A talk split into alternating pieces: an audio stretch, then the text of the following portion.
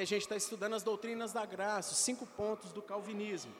Então, nessa classe, nós já vimos lá depravação total, eleição incondicional, expiação limitada ou direcionada, e hoje seria a aula de graça, graça eficaz, graça irresistível, e é um assunto bem interessante que a gente achou por bem trazer para a classe comum, a né, classe geral dos adultos, e esse que vai ser o tema da lição de hoje. Baixe sua fronte, vamos orar.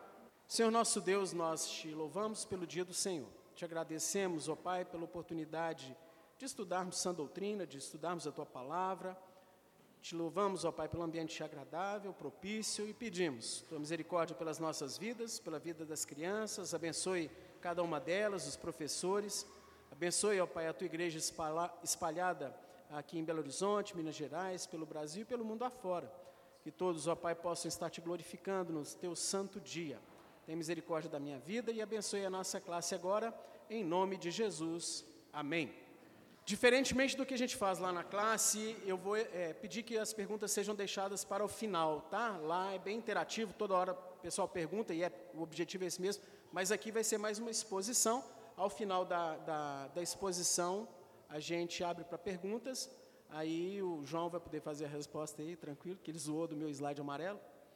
Ok. Queridos, então, Graça Eficaz, essa aqui é a bibliografia que a gente pegou, né, o livro do Paulo Anglada, As Antigas Doutrinas da Graça, o artigo do Dr. Storms é, sobre as vontades de Deus, e um outro artigo do Piper, muito bom também, que é Graça Eficaz mesmo. Vamos para algumas definições então. Né? O termo graça, no jargão evangélico, cristão, é bem conhecido. Né? São aquelas bênçãos que uma pessoa, sem merecer, recebe da parte de Deus. Isso é uma doutrina central muito importante para a vida cristã de todos nós e para a nossa humildade. Porque se você tem um conceito correto da graça, você baixa a bola significativamente. Termo é, na teologia, graça é um favor imerecido. Tudo é graça, gente. Nós merecemos o inferno. Nós merecíamos condenação, nós merecíamos punição da parte de Deus. Mas estamos aqui na igreja, ar-condicionado, todo mundo sentadinho, bonito, está um cara tão lindão aqui falando. É graça. Isso é graça, a gente não merece. Então, quando a gente coloca a graça dessa perspectiva ampla, em pers é, na nossa vida, na nossa cosmovisão, a gente fica mais humilde e a gente começa a valorizar as coisas. Isso é uma perspectiva bem ampla do termo graça. Tá ok? E a gente vai para essa. É, e você recebe sem pagar, né? E essa definição aqui, que dá um pouco de conflito entre alguns teólogos, ok?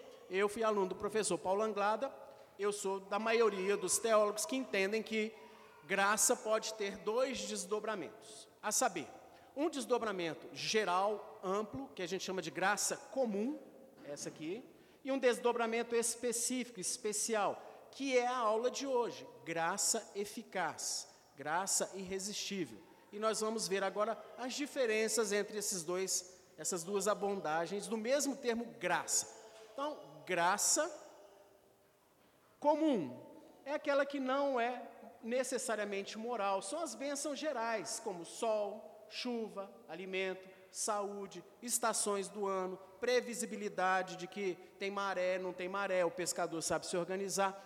Então não tem nada a ver com as questões muito espirituais do dia a dia, com questões morais. Né? Qualquer índio lá, qualquer esquimó sabe usufruir dessa graça comum do ponto de vista de provisão, da criação.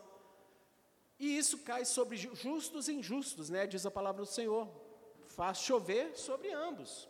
Não tem nada a ver necessariamente ou intrinsecamente ligado com questões de salvação ou de moral. ok? A graça comum também se desdobra, sim, na persuasão moral, porém da operação geral do Espírito Santo, pelos governos, pela ordem pública, pela justiça. Na teologia reformada, nós entendemos que os governos estabelecidos têm um grande papel, os magistrados, as autoridades, que é refrear o mal. Ah, mas o governo é, é católico, o governo é, sei lá, budista. Não importa, Deus usa esses governos ímpios para refrear o mal. Qualquer país que você for, independente da religião, é proibido você tirar o que não é seu do outro. É proibido você matar o outro. a segunda tábua da lei, né, os seis últimos mandamentos, todos os governos, de uma forma geral, manifestam essa graça comum através do refrear da injustiça ou refrear do mal. É a operação geral do Espírito que inclina o coração de um governante. Por isso a Bíblia nos manda orar pelos governantes. Iminência da nossa eleição agora em outubro. Vamos orar, pessoal, temos que orar. E a argumentação na sua oração tem que falar, Senhor, para a glória do nome do Senhor, preservação do teu povo aqui na terra, para que a tua igreja tenha paz, tem misericórdia. Coloca lá homens que são tementes, ou homens que possam ter o coração inclinado, homens que tenham o coração inclinado, oremos nesse sentido. Ainda na graça comum da persuasão moral, temos sim a influência positiva do Evangelho na pregação, testemunho e disciplina. Aqueles que chegam a participar de alguma coisa referente à congregação dos santos, ou algum trabalho que irmãos crentes se ajuntam para fazer de socorro, asas de socorro, ação de misericórdia, ou evangelismo na favela, ou visita um, são abençoados também.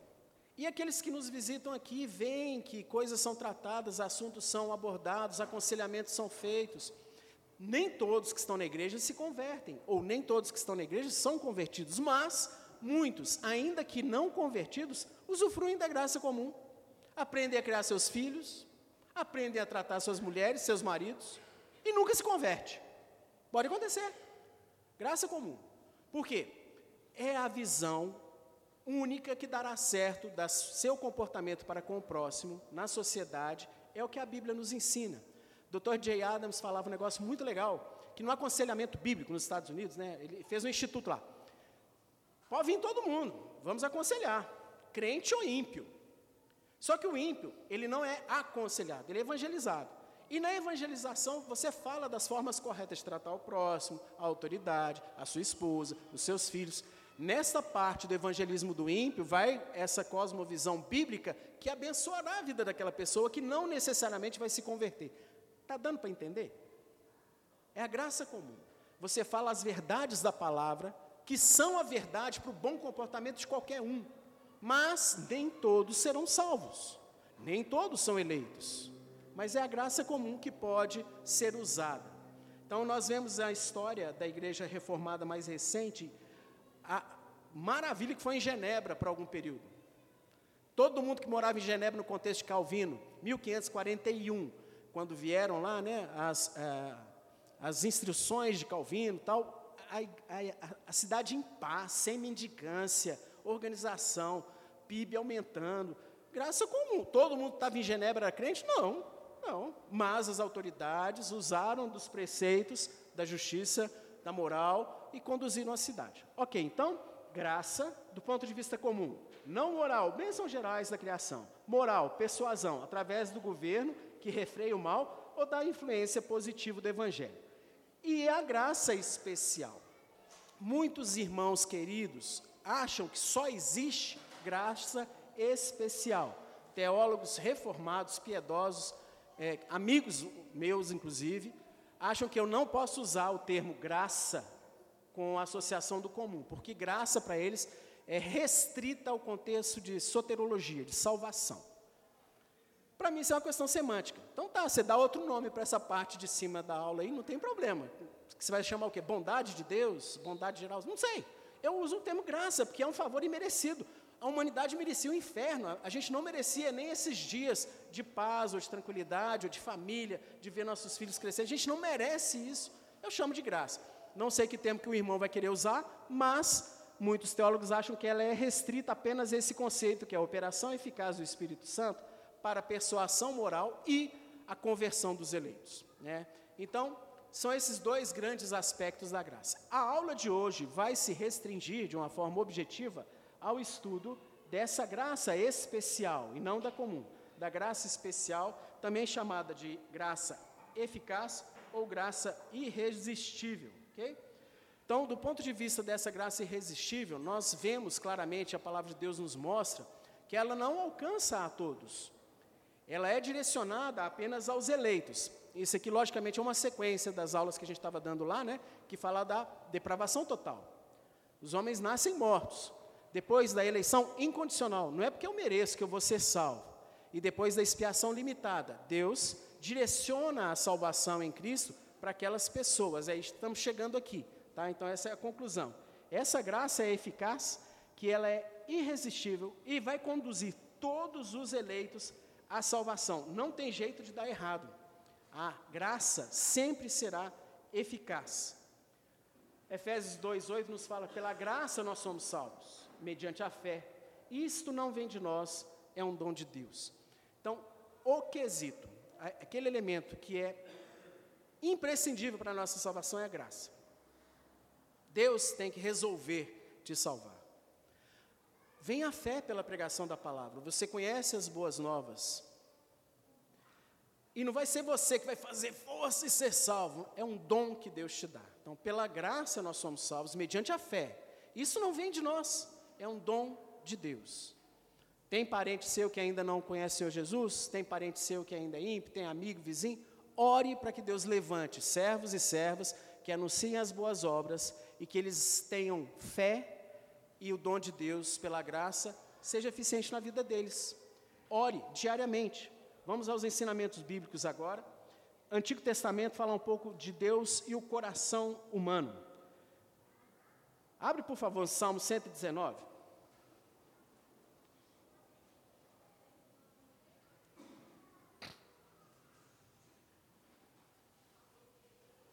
Quem puder, leia para a gente bem alto o versículo 36.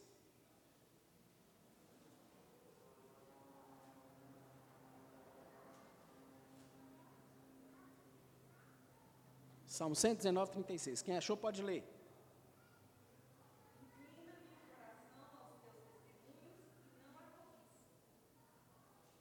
É uma oração que um crente está fazendo para que Deus incline, direcione o seu coração no seu coração aquilo que é a vontade dele. Nós conhecemos, somos alcançados, mas clamamos ao Senhor que esteja inclinando o nosso coração. Provérbio 21, diz assim: Como ribeiros de águas, assim é o coração do rei nas mãos do Senhor. Este, segundo o seu querer, o inclina. É a realidade inquestionável, queridos, de todos os homens, sejam governantes, sejam, sejam subalternos, sejam é, pessoas mais simples, pessoas eruditas, jovens ou mais velhos. Deus inclina o coração de todos, para todas as áreas que Ele quer, segundo os seus propósitos, inclusive para a salvação. Ore. Ah, vou orar pelo presidente do Brasil, prefeito, governador, para que Deus o converta. Ah, ore. Ore, para que a graça eficaz, irresistível, alcance o coração desses caras. Imagina que estrago contra as portas do inferno um governante crente de fato. Que bênção! Alguns candidatos aí que se dizem crentes, né, estão concorrendo. Gosto de dar uma olhada na biografia, história e tal. E se eu realmente vejo algum fruto digno de arrependimento, ou dá umas nuances, né, principalmente no linguajar, na postura, eu vou votar nesses caras, porque eu gostaria que governantes tementes a Deus estivessem no governo da minha cidade, nação ou, estado. O profeta Jeremias diz assim, capítulo 10, versículo 23: Eu sei, ó Senhor, que não cabe ao homem determinar o seu caminho, nem ao que caminha dirigir os seus passos. O profeta Jeremias, de uma forma clara, anuncia que está tudo nas mãos do Senhor, todos os nossos caminhos.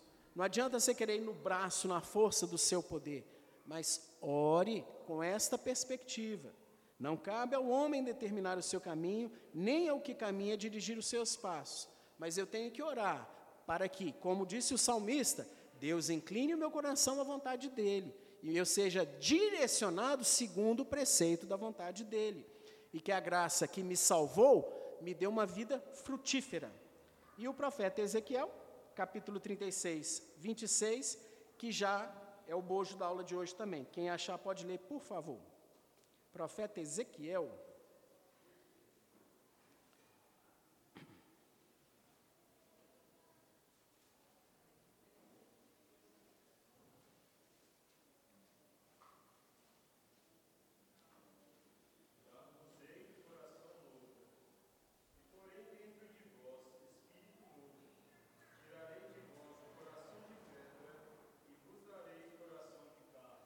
Ezequiel profetizando a respeito desta graça eficaz, irresistível, profícua, mudança de um coração de, car de pedra para um coração de carne, um solo estéreo para um solo fértil. É a nossa oração para com todos que nos rodeiam e para conosco também, para que o nosso coração mais e mais esteja sensível à palavra do Senhor. Alguns aspectos dela que você desconhece ou que você ainda resiste e que os nossos queridos, os que nos rodeiam, possam usufruir dessa verdade, verdade né, anunciada já mais de 400 anos antes da vida de Cristo, que nós receberíamos um coração novo, coração de carne e não de pedra, e que a gente estaria então usufruindo dessa graça eficaz. Ainda no Antigo Testamento nós vemos questões de aliança. O profeta Jeremias, eu peço que você abra, eu vou ler, mas que você abra para não se perder. Capítulo 31. Profeta Jeremias, capítulo 31. Os versos 33 e 34.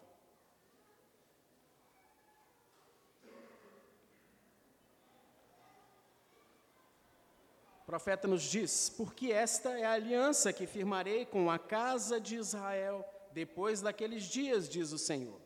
Na mente lhes imprimirei as minhas leis, também no coração lhes inscreverei. Eu serei o seu Deus, eles serão o meu povo. Não ensinará jamais cada um ao seu próximo, nem cada um ao seu irmão, dizendo: Conhece ao Senhor, porque todos me conhecerão, desde o menor até o maior deles, diz o Senhor pois perdoarei as suas iniquidades e dos seus pecados jamais me lembrarei. Então, essa profecia trata do reino de Deus plenamente estabelecido no porvir, inaugurado em Cristo, tá? chegando através do Senhor Jesus, mas que ainda não está estabelecido. E o profeta trata de um contexto em que não é mais necessário sequer evangelização, porque quem estiver no novos céus e nova terra conhecerá o Senhor graça irresistível plenamente estabelecida, proferida ou profetizada pelo profeta Jeremias. E a pergunta que a gente pode fazer: a quem se destina essa profecia? Será que no contexto de Jeremias era para todo Israel? Israel nação? Israel é, vinda lá do, do, de Abraão? Paulo responde. Romanos 9, 6 a 8 diz a palavra de Deus assim: vou ler para vocês. Não pensemos que a palavra de Deus haja falhado. Essa profecia de Jeremias não, não falhou, não. Porque nem todos os da casa de Israel são, de fato, israelitas. Nem por serem descendentes de Abraão são todos seus filhos, mas em Isaque será chamada a tua descendência. Isto é, estes filhos de Deus não são propriamente os filhos da carne, mas devem ser considerados como descendência os filhos da promessa.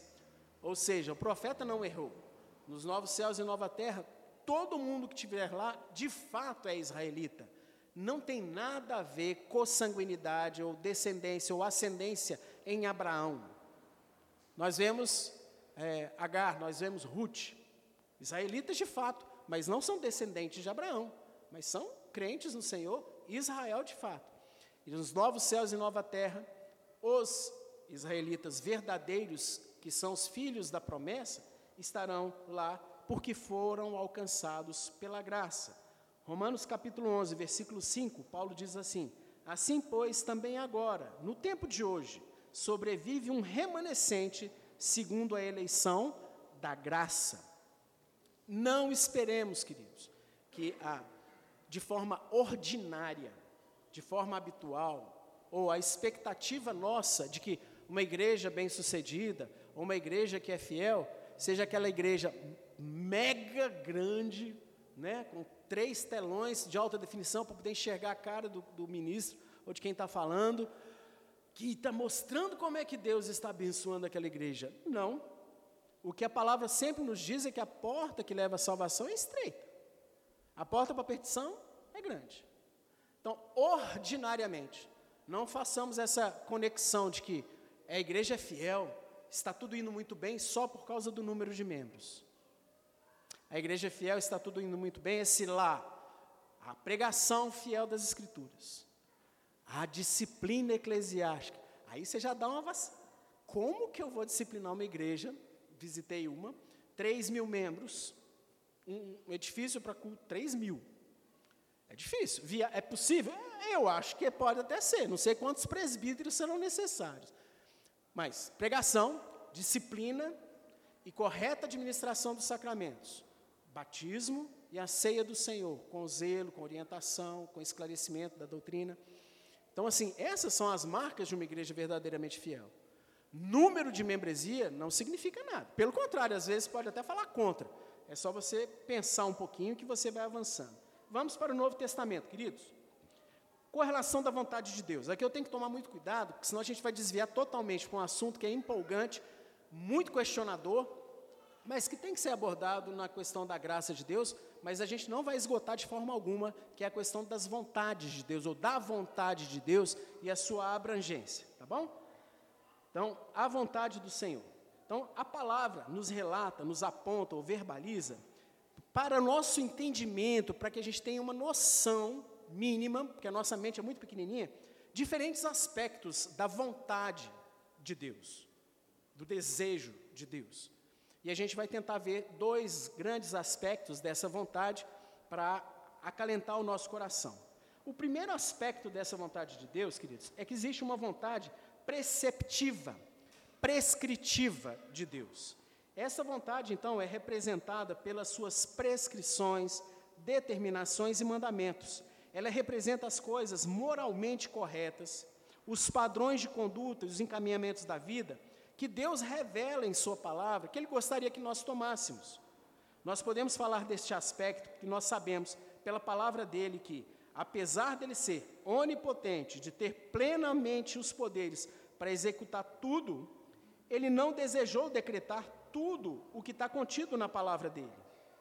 É da vontade preceptiva de Deus, por exemplo, que a gente obedeça a lei moral, os dez mandamentos. Mas todo mundo aqui está careca de saber que nós conseguimos não obedecer. Deu para entender? Vontade preceptiva, prescritiva. Coisas que Deus fala que Ele gostaria que nós fizéssemos, mas que apesar de ser um Deus soberano e onipotente, Ele não nos obriga a fazer, ou Ele não decreta que a gente faça. São preceitos, prescrições, e todas elas contidas na palavra, tá? Preceptiva de Deus está aqui, ó, é revelada. E outros assuntos que moralmente você supõe. Então, por exemplo, na Bíblia não fala nada de uso de droga, mas você entende pelos textos bíblicos que não convém que um crente use droga. Por quê? Todas as coisas me são listas, mas nem todas convêm. Todas as coisas me são listas, mas eu não me deixarei dominar por nenhuma delas. A droga domina. Então, entendemos, enquanto crentes, que não devo usar droga. Ok? Preceito de Deus. Esta vontade de Deus pode ser é, relembrada por nós numa passagem peculiar. O Piper que chamou a atenção. Êxodo, capítulo 21, ó, capítulo 4, os versículos 21 a 23. Eu vou ler para vocês, para vocês entenderem o contexto, tá? E depois vem aí a, essa passagem do Dr. Storms. Isso aqui já é o comentário do texto, então para de olhar para cá, olha para cá. A passagem de Êxodo é aquela questão do endurecimento do coração de Faraó. Esse é o contexto, beleza? Disse o Senhor a Moisés: Quando voltares ao Egito, vê que faças diante de Faraó todos os milagres que te hei posto na mão, mas eu lhe endurecerei o coração, porque não deixe, para que não deixe o povo ir. Dirás a Faraó: Assim diz o Senhor: Israel é meu filho, meu primogênito. Digo-te, pois, deixa ir meu filho, para que me sirva. Mas, se recusares deixá-lo ir, eis que eu matarei o teu filho, o teu primogênito. E vem aí esse comentário então do Dr. Storms, né? Deus, através de Moisés, ordenará no futuro que Faraó deixe o povo ir. Essa é a vontade preceptiva de Deus, isto é, a sua vontade de preceito. Ela é o que Deus diz que deveria acontecer, mas Deus também diz que endurecerá o coração de Faraó, de sorte que Faraó recusará a ordem de deixar o povo ir. Esta é a vontade decretiva de Deus. Ele também, ela também é conhecida como sua vontade oculta, ou vontade soberana, ou vontade eficiente, que nós vamos tratar daqui a pouquinho. Então, qual que era o preceito? Deixa meu povo ir, eu quero que meu povo vá. Mas ele mesmo endurece o coração de Faraó ele fala com Moisés: Você vai, vai fazer os sinais, vai fazer os prodígios, vão vir as pragas, mas eu vou endurecer o coração de Faraó. Interessante. Uma vontade preceptiva revelada, ele queria que o povo fosse, mas a vontade decretiva dele se manifesta durante um longo período. Tiveram que Moisés fez as, as, os sinais que Deus ordenou, mas foram necessárias as pragas, dez pragas, até que Faraó fosse quebrantado, né? Outro texto que é bem polêmico, mas na exegese que será feita vocês vão ter mais entendimento, diz assim em 2 Pedro: Não retarda o Senhor a sua promessa, como alguns a julgam demorada. Pelo contrário, ele é longânimo para convosco, não querendo que nenhum pereça, senão que todos cheguem ao arrependimento. Aí Kistmaker vai fazer a exegese, a interpretação, ele diz assim, nesta frase, Pedro não está ensinando universalismo. Em sua epístola, ele deixa claro que os falsos mestres, era nesse contexto que estava escrita a epístola de Pedro, estava direcionando a igreja para se precaver contra falsos mestres, e muitos desses falsos mestres eram os leitores de 1 Pedro também. Em sua epístola, então, ele deixa claro que esses falsos mestres e escarnecedores são condenados, estão diante da destruição. Deus não quer que os falsos mestres sejam salvos? Sim, Deus quer que eles sejam salvos, mas eles desconsideram a paciência de Deus para com eles, eles usam o seu conhecimento de Jesus contra o próprio e rejeitam conscientemente a oferta da salvação. Portanto, têm a responsabilidade plena por sua própria condenação. Essa é a interpretação correta disso. Então, Deus quer que maledicentes ou pessoas mais castas sejam salvos, dos dois grupos, ricos e pobres, governantes e subalternos. Ok, Deus quer que de todas essas esferas sejam salvos, mas nem todos o serão. Deus certamente teria poderes para executar este desejo, mas sabemos por outras passagens bíblicas que são poucos os escolhidos. Mateus 22, 14, demonstrando que Deus não decretou tudo o que é a sua vontade. Deus não decreta tudo o que é a sua vontade. Deus deseja que você seja obediente aos preceitos morais. Dez mandamentos. Deus deseja que você obedeça os dez mandamentos. Deus decreta que você obedeça os dez mandamentos. Porque se Deus decretasse, você seria. Mas, nos novos céus e nova terra, a palavra nos revela que já está decretado que não haverá choro, não haverá tristeza, não haverá luto, não haverá mais dificuldade de comunicação. O troço que faz a gente chorar, né? Dificuldade de comunicação, pecado, injustiça, miséria. Lá está decretado, pela vontade soberana do Senhor, que isso não mais haverá. Mas, até lá, temos que conviver com isso. Então, essa foi a passagem inicial dos preceitos, a vontade preceptiva de Deus. Coisas que Deus manifesta o seu desejo, mas não as faz cumprir obrigatoriamente. Nem tudo que ele deseja ele decreta. Agora vem o escopo que vai abranger a aula de hoje, da graça eficaz, irresistível, que são as vontades ou a vontade decretiva de Deus, que significa ele determinar ou decretar. Então, pela providência divina, a aplicação dessa vontade se de, desenrola na história da humanidade. Ao mesmo tempo em que a vontade decretiva é uma realidade, é uma expressão plena da soberania de Deus, ela é inescrutável. Abra aí Romanos, você conhece o texto, mas vamos ler. Tem até música. Quem achar pode ler, por favor, Romanos 11, 33. Está descrevendo essa vontade decretiva de Deus.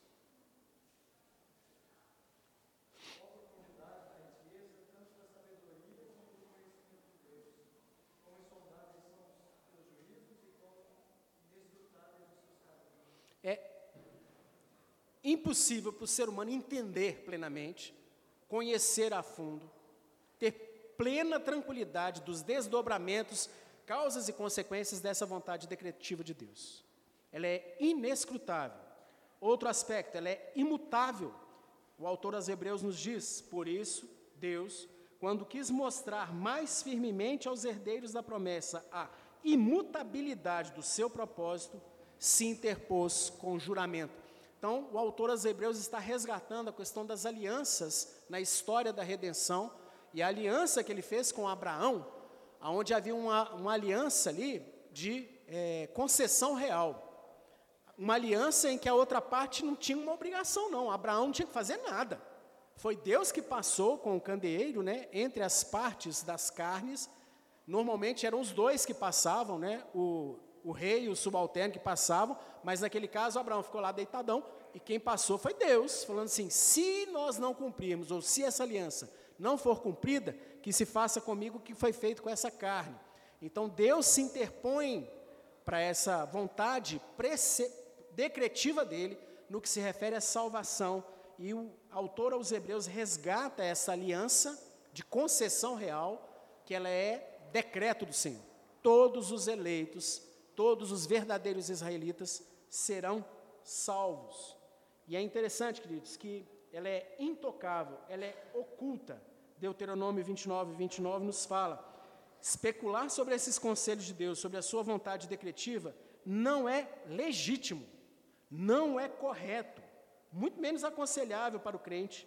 Esse tipo de curiosidade não é sadia. Deuteronômio 29, 29 nos diz assim: escute. As coisas encobertas pertencem ao Senhor, nosso Deus, porém, as reveladas a sua vontade preceptiva a nós e a nossos filhos para sempre, para que cumpramos todas as palavras desta lei. O danado crente tem uma curiosidade terrível. Eu quero porque eu quero saber o que vai acontecer, quem vai ser eleito. Gente, esses estão nos propósitos eternos do Senhor. É Deuteronômio 29, 29, nós não sabemos. Eu quero saber quem vai converter, quem não vai converter. Só vou evangelizar quem for converter. Hum, que isso, rapaz? Está na sua frente, você prega, pode ser até poste. Está na frente, prega. Deus é que sabe se a vontade decretiva, através da graça eficaz, será para aquela pessoa ou não. Você tem uma vontade de Deus que você tem que conhecer, conhecer a fundo, que é a sua vontade preceptiva, a vontade revelada do Senhor. As outras, descanse no Senhor. Temos uma reunião de oração, vários pedidos. Grande parte disso aqui, gente, é vontade decretiva de Deus. Nós não sabemos, oramos por curas sobrenaturais ali, na casa da irmã Cíntia. Ordinariamente, humanamente, não tem, não tem jeito, mas nós oramos para que, se for da vontade do Senhor, ela seja curada. Oramos por gestações, oramos por nossos filhos, oramos por parentes. Vontade decretiva, nós oramos não com curiosidade importuna. Nós oramos confiando na soberania de Deus e que seus decretos sempre são bons, são para o melhor. E isso que deve acalentar e tranquilizar o nosso coração. A revelação da existência dessa vontade, que é eficazmente cumprida em Isaías 46, 10, sempre, ela é inexorável. Isaías nos diz da seguinte forma: Desde o princípio anuncio o que há de acontecer e desde a antiguidade as coisas que ainda não sucederam, que digo: ao meu conselho permanecerá de pé, farei toda a minha vontade, diz o Senhor. Essa é a fonte de conforto do crente, mostrando que Deus está no controle de todas as coisas e que das suas promessas nenhuma cairá. A sua palavra é verdadeiramente cumprida, pois não depende da fragilidade ou da capacidade humana. Para essa vontade decretiva, essa vontade do Senhor, olhamos de forma retroativa, olhamos para trás com gratidão, com consolo, vendo como Deus trabalha nas nossas vidas e na história da humanidade. Isso é um sinal de maturidade cristã, de maturidade na fé. Quando você começa a olhar para coisas que aconteceram, um desemprego, uma enfermidade, uma morte, e você começa a olhar com gratidão. Você começa a olhar percebendo como que aquele desdobramento foi bom, você começa a olhar para o seu pneu furado, uma, uma ilustraçãozinha bem chulé, gente, mas você olha para o seu pneu furado, fica sabendo que seu pneu furou 10 horas da manhã, e você ficou sabendo que 10 e 30 uma carreta desgovernada passou no anel rodoviário, lambendo os carros tudo. E era para você estar tá lá. Mas você furou o pneu, não conseguiu chegar lá.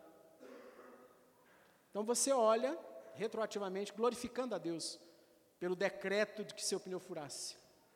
Tem nada a ver com vontade preceptiva de Deus. Mas o decreto dele que se concretizou e te protegeu. No que se refere aos que serão alcançados por essa graça eficaz, temos o texto aí de João, né? Mas a todos quanto receberam, o Senhor deu-lhes o poder de serem feitos filhos de Deus, a saber, os que creem no seu nome, os quais não nasceram da carne, nem da vontade da carne, nem da vontade do homem, mas de Deus. Então Deus tem que nos capacitar, tem que dar os poderes, ou tem que dar o poder para nos tornarmos seus filhos. Ele tem que nos adotar. Esta vontade não é nossa, mas é dele. E essa, misericordiosamente, maravilhosamente, é um exemplo da vontade decretiva de Deus. Porque nenhum dos eleitos será perdido. Isso tem que te dar intrepidez na evangelização. Tem que te dar coragem no anúncio das boas obras para os seus familiares, para os seus professores, para a pessoa erudita. Porque não depende de você, depende do Senhor. Então você evangeliza. Se for dos decretos de Deus, que não é da sua alçada ficar fuçando, vai ser salvo. Se não for, não vai ser salvo. Às vezes é o decreto, mas não através da sua instrumentalidade, vai ser de outro que vai evangelizar. Ou então, como Paulo diz, um jogou a semente, o outro arou, o outro está colhendo os frutos. Não cabe a você, isso tem que te dar consolo, coragem, intrepidez. Não precisa, você pode gaguejar? Pode gaguejar no evangelismo, não tem problema não. Porque apesar da sua gagueira, a espada do Espírito vai entrar no coração, a semente vai encontrar um solo bom, porque independe da sua técnica de semeadura, independe da máquina que está lançando a semente. É Deus que vai fazer ela germinar. Esse chamado, queridos, é um chamado irresistível da graça. E John Piper faz a seguinte afirmativa: A doutrina da graça irresistível não significa que toda influência do Espírito Santo não possa ser resistida. Como Lucas registra lá no livro de Atos, capítulo 7, versículo 51, a palavra de Deus nos diz: Homens de dura cerviz e incircuncisos de coração e de ouvidos, vós sempre resistis ao Espírito Santo, assim como fizeram os vossos pais também vós o fazeis. Então, é muito frequente nós vermos essa resistência contra algumas vontades de Deus, preceitos de Deus, orientações. Mas sim, essa chamado irresistível à graça eficaz significa que o Espírito Santo pode sobrepujar toda resistência e tornar sua influência irresistível. Esta é a verdade. Deus pode, não necessariamente fará, mas pode ser o PhD da UFMG. Gente, o cara se considera, né? A gente sabe como é difícil você, você conversar sobre as questões espirituais com o pessoal da academia, não é, Humberto? Porque a pessoa tem conhecimento demais, e é erudito, e vive estudando, e aquelas filosofadas assim de coisas que ele não tem psique transformada para entender, mas o cara acha que entende. Então não vá querendo vencê-lo numa lógica aristotélica. Você tem que falar a verdade. É Bíblia. Simples assim. É João 3,16. São passagens que falam que ele precisa se arrepender, que existe inferno, que Jesus veio para salvar e que Deus salva. Que você tem que se arrepender. Pronto. Você não vai ganhar numa discussão acadêmica com a pessoa. E isso aqui, gente, tem que te tranquilizar, porque Deus, sendo da vontade dele, sobrepuja toda a arrogância, erudição, altivez, e ninguém resiste a essa graça do Senhor, não de uma forma de atropelamento, gente. É uma superposição gentil, doce, agradável. Não é violentada a vontade humana, tá? A doutrina da graça irresistível significa que Deus é soberano e pode sobrepujar toda resistência quando ele quiser. Todos os moradores da terra são por ele reputados em nada. Segundo a sua vontade, ele opera como o exército do céu e os moradores da terra. Não há quem lhe possa deter a mão, nem lhe dizer: Que fazes? O profeta Daniel profetizou isso. Não há quem possa lhe resistir. Se Deus quiser converter, ele vai converter. Se a graça for ser eficaz naquela vida, ela será. Não há resistência humana, por mais difícil que seja, que possa resistir, se Deus quiser, sobrepujar esta vontade. Esta graça, ela reverte a cegueira e a loucura. É muito legal que a imagem que eu consegui pegar aqui, além de ser muito doida mesmo, o cara está imundo, gente, ele está todo sujo de lama e está com impedimento visual. Então, achei bem, bem interessante colocar essa, essa ilustração aí. E o texto que vamos ver é de 2 Coríntios. Agora quero que você abra para não se perder quando eu estiver lendo. 2 Coríntios, capítulo 4.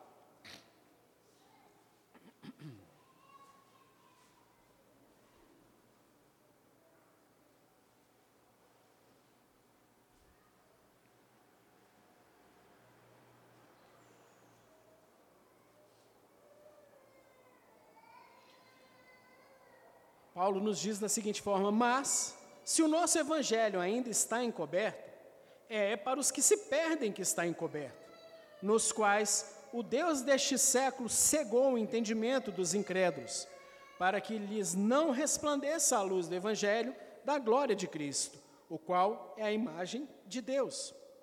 Porque não nos pregamos a nós mesmos, mas a Cristo Jesus como Senhor e a nós mesmos como vossos servos por amor de Jesus. Porque Deus que disse: Das trevas resplandecerá a luz. Ele mesmo resplandeceu em nosso coração para a iluminação do conhecimento da glória de Deus na face de Cristo.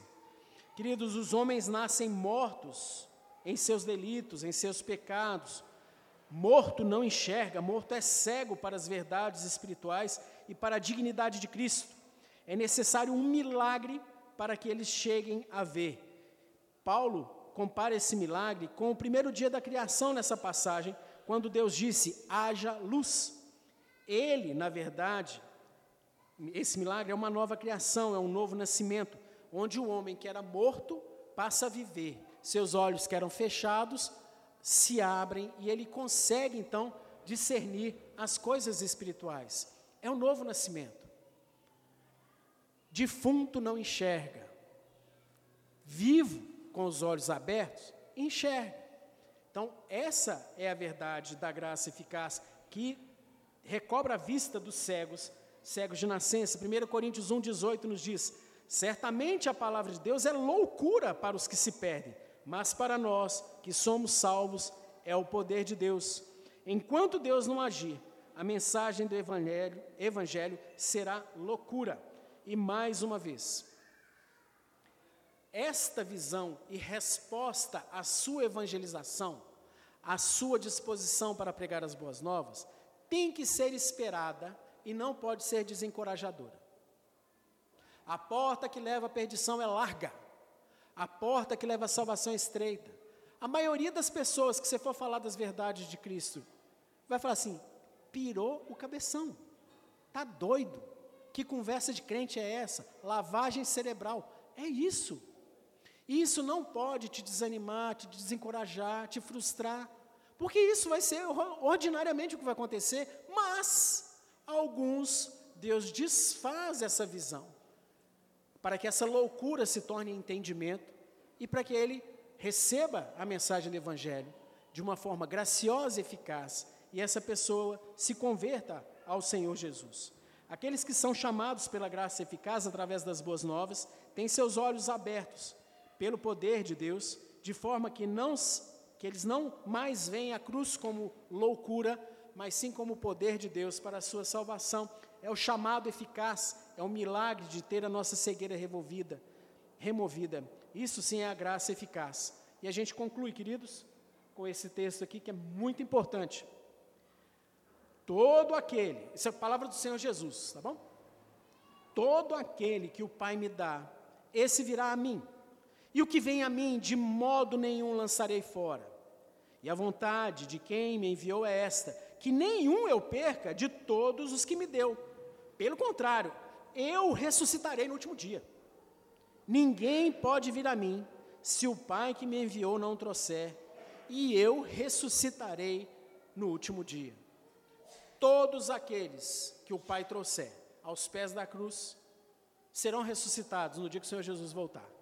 Vontade decretiva de Deus. Glória ao Senhor. Ai, meus parentes, descanse na soberania e nos decretos de Deus.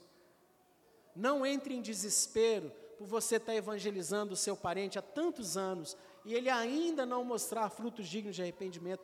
Descanse nos decretos de Deus, na soberania de Deus. Insista na oração insista na evangelização, mas não se desespere. Confia no Senhor. Por quê? Nenhum vai se perder daqueles que o Pai trouxer. Todos virão ao Senhor Jesus, mas esses para vir têm que vir pela vontade do Pai, que enviou o Senhor Jesus. E todos eles serão ressuscitados no dia em que o Senhor Jesus voltar. Eles não serão lançados fora, que isso aqui é o spoiler da aula que vem, né? a perseverança dos santos. Não serão lançados fora e todos eles virão ao Senhor Jesus. As ovelhas do Senhor Jesus escutam a voz e o seguem. Aqueles que escutam a voz e não seguem, não são ovelha. Simples assim. Ah, mas está vindo na igreja, tem pregação todo domingo, tem uh, estudo doutrinário, e a pessoa não mostra fruto digno de arrependimento. Provavelmente não é ovelha. Não é. Tem que orar pela conversão. Orar para que essa semente, em algum momento, de uma forma eficaz e graciosa, seja frutífera no coração dessa pessoa. Queridos, essa era a aula de hoje. Tive que falar um pouco mais corrido, que era um pouco mais extensa, mas deu para acabar às 11, cravado. Perguntas? O João saiu sem vergonha para nos... Ah, tá lá no fundo. Qualquer coisa, estou de olho aqui no Humberto e no Éder também. Cadê o Lucas? Está aí na área? Está aqui. Queridos, perguntas. Primeiro perguntas. Pergunta mesmo. Pergunta com interrogação no final. Puf, fala, Gu. Tem microfone para o rapaz aqui? Por favor. Ego. Gu.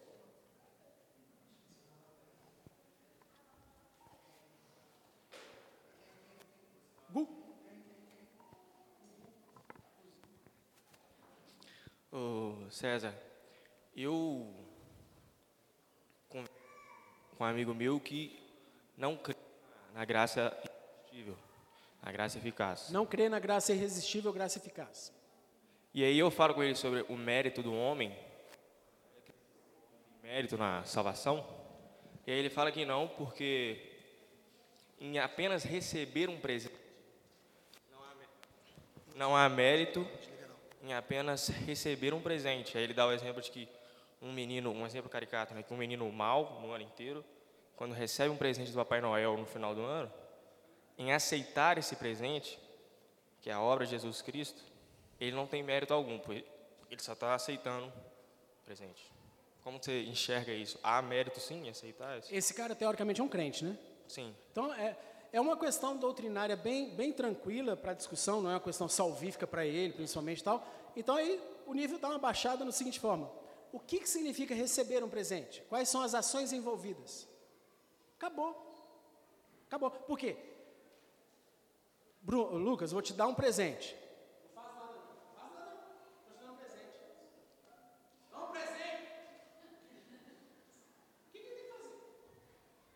estende a mão, abre a mão, faz com. Isso é um movimento, isso é uma ação que demanda volição, vontade e execução. Defunto não faz isso. Ele não é totalmente passivo. Né? Totalmente né? passivo. Mas desenvolvei a vossa salvação com temor e tremor, que é o processo de santificação. Ah, mas em que momento em que a pessoa. Aí, tudo bem, gente. A semente brotou, o momento passivo passou da vida do crente, tá? Não é desculpa para safadeza de, de imaturidade espiritual, não. Brotou a sementinha, pronto, você já tem responsabilidade. Seu olho está aberto, agarra, está lá, e beleza, vamos que vamos. Então, assim, como é uma questão doutrinária, realmente é, é bem tranquilo isso aí. Essa ação de receber o presente é uma ação. Ela demanda volição, vontade e execução de movimento. Defunto não faz isso. Todos os homens são mortos em seus delitos e pecados. Aí fechou. Mais alguém? Alguma observação?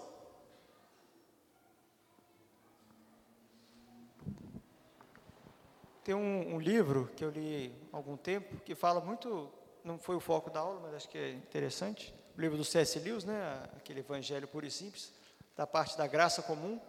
Ele trata isso que você falou da como que as nações, desde sempre e qualquer, por mais distantes que elas estejam de um, do Evangelho, elas têm essa noção, né, essa moral que rege todas elas e que é uma evidência da, da graça de Deus, manifesta nos homens, né, da imagem de Deus nos homens, e que é um, um, um artifício né, muito legal para a gente um, criar um vínculo com a pessoa, falando de, ah, mas será que chove hoje?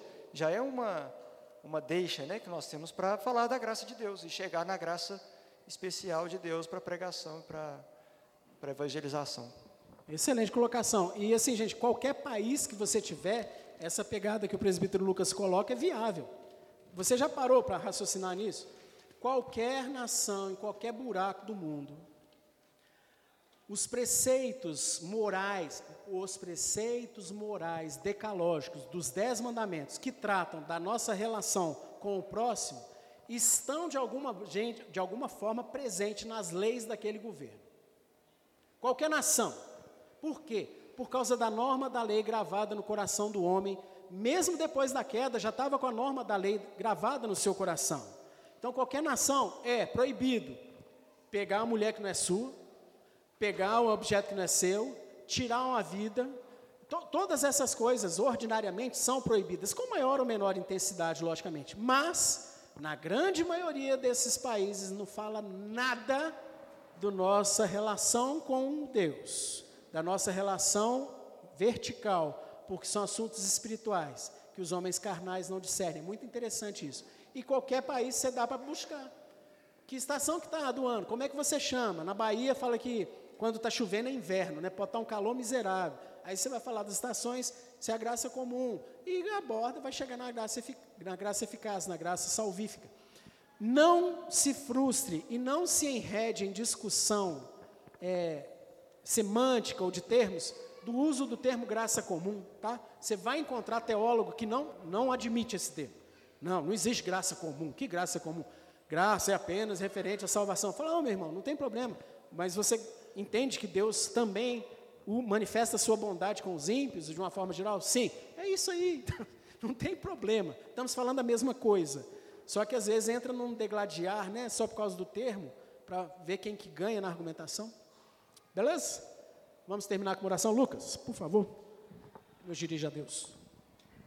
Senhor Deus, nosso Pai querido, graças nós te damos pela tua graça, que a nós que estamos aqui se manifestou de maneira salvadora e tem nos capacitado e nos santificado em graça sobre graça, e assim nós podemos discernir das coisas espirituais, perceber que a tua palavra nos traz tanto ensino, Deus, aplicado e que nos também capacita a transmitir essa graça salvadora àqueles que estão ao nosso redor. Que nós sejamos sábios em aproveitar as oportunidades e não enterrar os talentos que o Senhor tem colocado a cada um de nós, mas é, investirmos no teu reino e assim vermos a obra do Senhor sendo feita pelo teu Espírito, por Cristo Jesus através de nós. Continue sustentando a nossa igreja, nos dando esse crescimento que nós buscamos, mas que ele, que ele se traduza em vida, em conversões, em mais serviço e um serviço melhor ao teu reino, ao Senhor. Continue guardando o nosso dia, o dia do Senhor, nos dando o privilégio de desfrutar de tudo aquilo que o Senhor nos concede, pois o Senhor criou o dia do Senhor para o nosso bem, que nós saibamos desfrutar e aproveitar dele como melhor convém.